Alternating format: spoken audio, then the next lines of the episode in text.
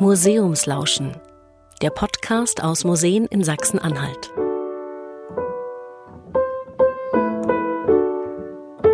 Hallo und herzlich willkommen. Wir sind in dieser Folge im Altmarktkreis und besuchen das einzige Freilandmuseum Sachsen-Anhalts. Und wir sind in der Baumkuchenstadt Salzwedel unterwegs. In Salzwedel findet man in einem wunderschönen Haus einer Adelsfamilie eines der ersten Vereinsmuseen Deutschlands. Dort erfahren wir zum Beispiel, was es mit einem Schatz aus Hohlpfennigen auf sich hat. Viel Spaß beim Lauschen.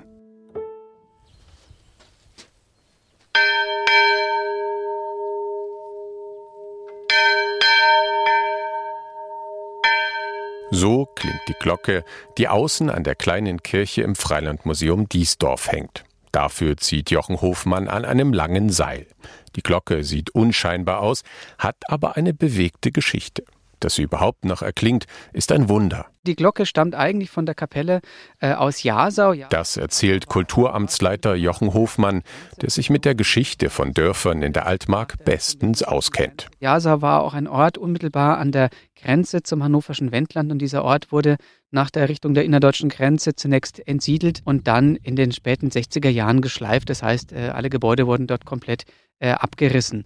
Die Glocke war vorher schon durch glückliche Umstände gerettet worden. Sie wurde also im Krieg demontiert, sollte eingeschmolzen werden, entging diesem Schicksal, kehrte dann zurück und kehrte nicht wieder zurück an ihren ursprünglichen Standort in das dann relativ rasch geräumte Dorf Jasau, sondern wurde eben in Kleinschüden, einem Nachbarort, angebracht, weil die dortige Glocke eben den Krieg nicht überstanden hatte. Und so wurde die Glocke aus Jasau in Kleinschüden bewahrt und jetzt eben bei uns. Und dadurch wird diese Kirche mit ihrer Glocke natürlich auch, äh, bleibt es ein Mahnmal für die deutsche Teilung, das wir hier auch ins Museum mit, mit aufgenommen haben. Mit der Glocke wurde auch die Kirche nach Diesdorf geholt. Dafür musste sie an ihrem alten Standort in Kleinschüden vorsichtig abgebaut werden. Balken um Balken, Ziegelstein um Ziegelstein. Immerhin, Altes Fachwerk lässt sich leicht ab und wieder aufbauen, ähnlich wie bei einem Stabilo-Baukasten, nur im Großformat, sagen die Experten. Die Häuser sind genau aufgemessen worden, die Balken sind alle nummeriert worden. Wir mussten natürlich bei der Umsetzung Hölzer, die so angegriffen waren, dass man sie nicht mehr verwenden konnte, austauschen. Das ist meistens dann auch in Altholz aber geschehen. Und ansonsten ist aber wirklich zum großen Teil hier die originale Bausubstanz. Es sind auch die Ziegeln alle einzeln entnommen worden, gereinigt worden und hier wieder verwendet worden.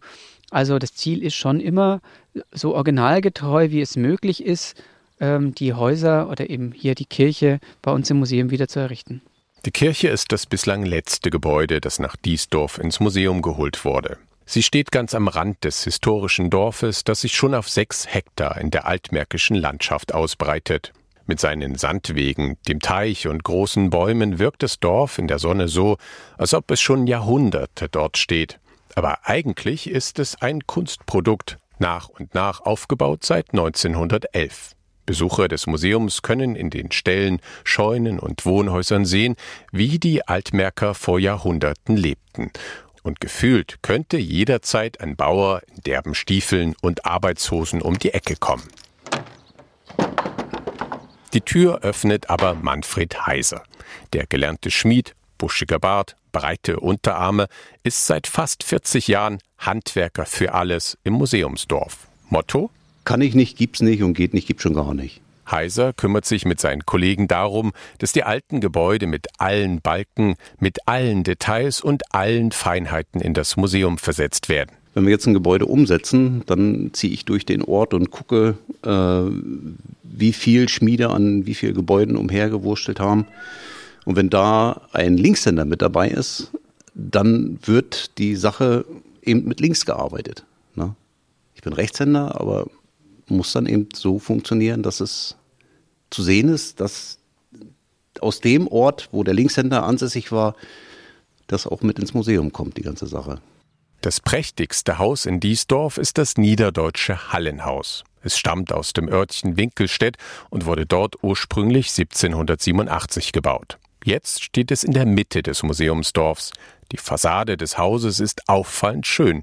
Den Giebel schmücken rote Backsteine, verzierte Rauten aus Holz und bemalte Balken.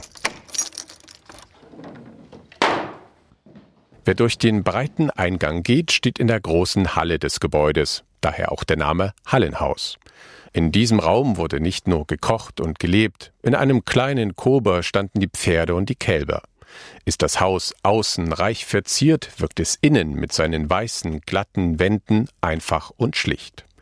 An einer Wand der Halle ist die riesige offene Feuerstelle, auf der das tägliche Essen zubereitet wurde.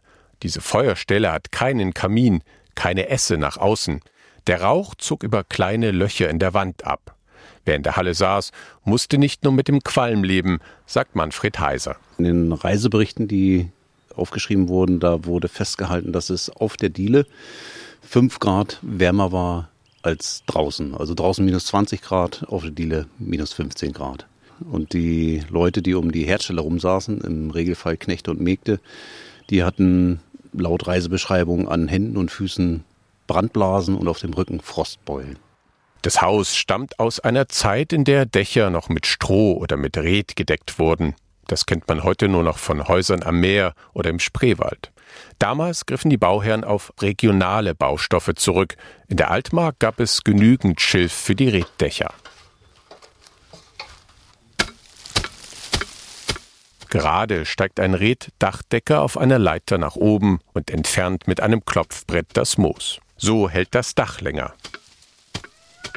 Wer ein paar Schritte vom Hallenhaus weggeht, kommt zu einem Hof, der aus einer anderen Zeit stammt. Der Vierseitenhof ist sichtbar moderner. Jochen Hofmann sagt, also hier sind wir auf dem äh, Vierseitenhof. Das äh, ist der neue Hoftypus, der die alten Hofanlagen mit den Hallenhäusern eben im 19. Jahrhundert ablöst. Man hat ein äh, großes, reines Wohnhaus, in dem auch das äh, Gesinde untergebracht war. Es war auf den Dörfern ja so, dass die Bevölkerungszahl zunahm Anfang des 19. Jahrhunderts und gerade eben Knechte und Mägde ähm, in größerer Zahl auf den Höfen mitlebten. Bei diesem Hoftyp lebten die Tiere in Extrastellen, nicht mit dem Wohnhaus. Die Ernte lagerte in der Scheune. Wer noch mehr über das frühere Leben in der Altmark wissen möchte, der kann in die 30 Kilometer entfernte Baumkuchenstadt Salzwedel fahren. Dort steht das Danneil-Museum. Wer war Johann Friedrich Danneil? Der Mann aus Salzwedel war ein moderner Pädagoge im 19. Jahrhundert. In seiner Schule verbannte er den Prügelstock und führte den Turnunterricht ein. Und Danneil ließ in der Altmark als einer der ersten Archäologen nach wissenschaftlichen Prinzipien Ausgrabungen machen. Zusammen mit vier anderen Geschichtsbegeisterten gründete Danneil einen Verein, der all das sammelte, was man zur Vergangenheit der Altmark fand. Faustkeile, Ritterrüstungen und antike Münzen.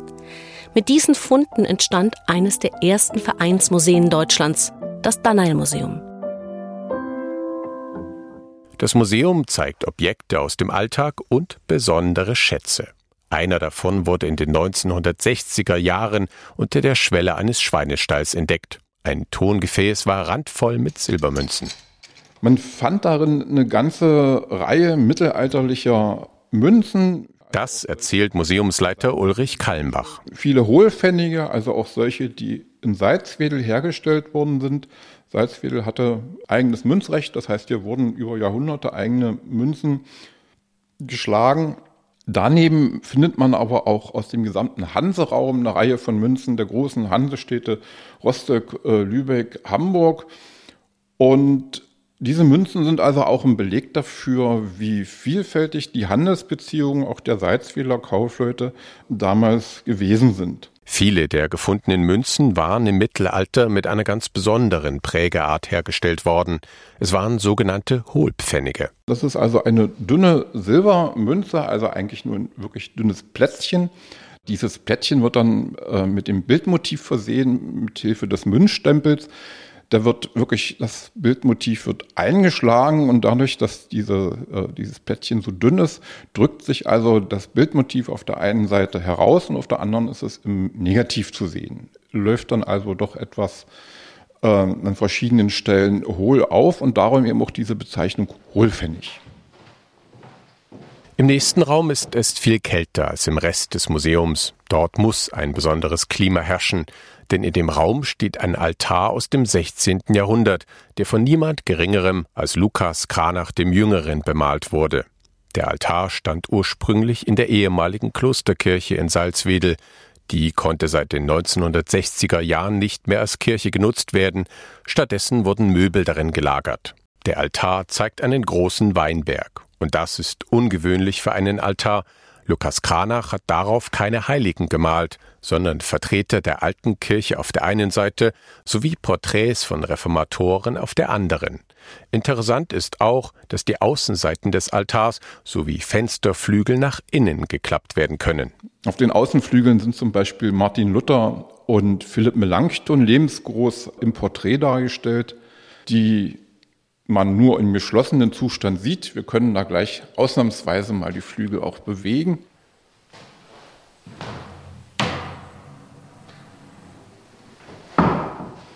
Also auch ein Umstand, äh, der ja völlig ungewöhnlich für eine mittelalterliche Darstellung ist. Also da, wo eigentlich Heilige hingehören, waren auf einmal Menschen quasi Zeitgenossen, auch zumindest aus der Epoche halt zu sehen, also reale Menschen im Porträt.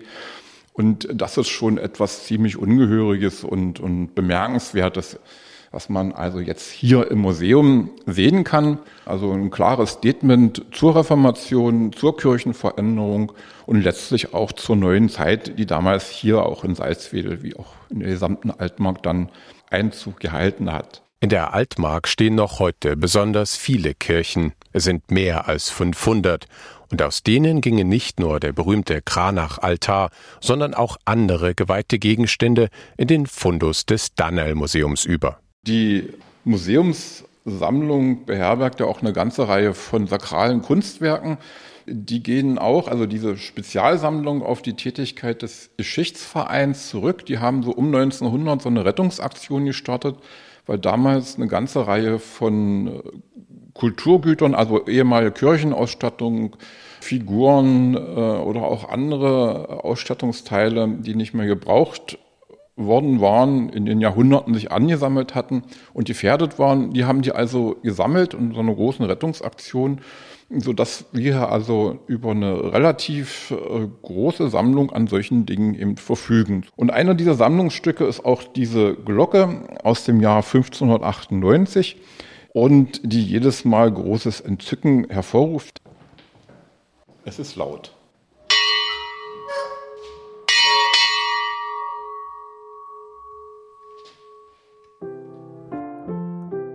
Glocken spielen also eine große Rolle in der Altmark. Das haben wir auf unserer Reise in den Norden von Sachsen-Anhalt erfahren.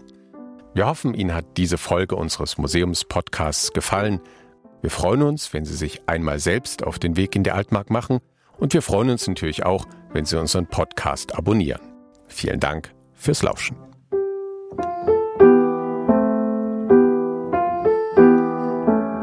Museumslauschen der Podcast aus Museen in Sachsen-Anhalt ist ein Projekt des Museumsverbandes Sachsen-Anhalt in Kooperation mit den beteiligten Museen und Partnern anlässlich des Internationalen Museumstages 2021.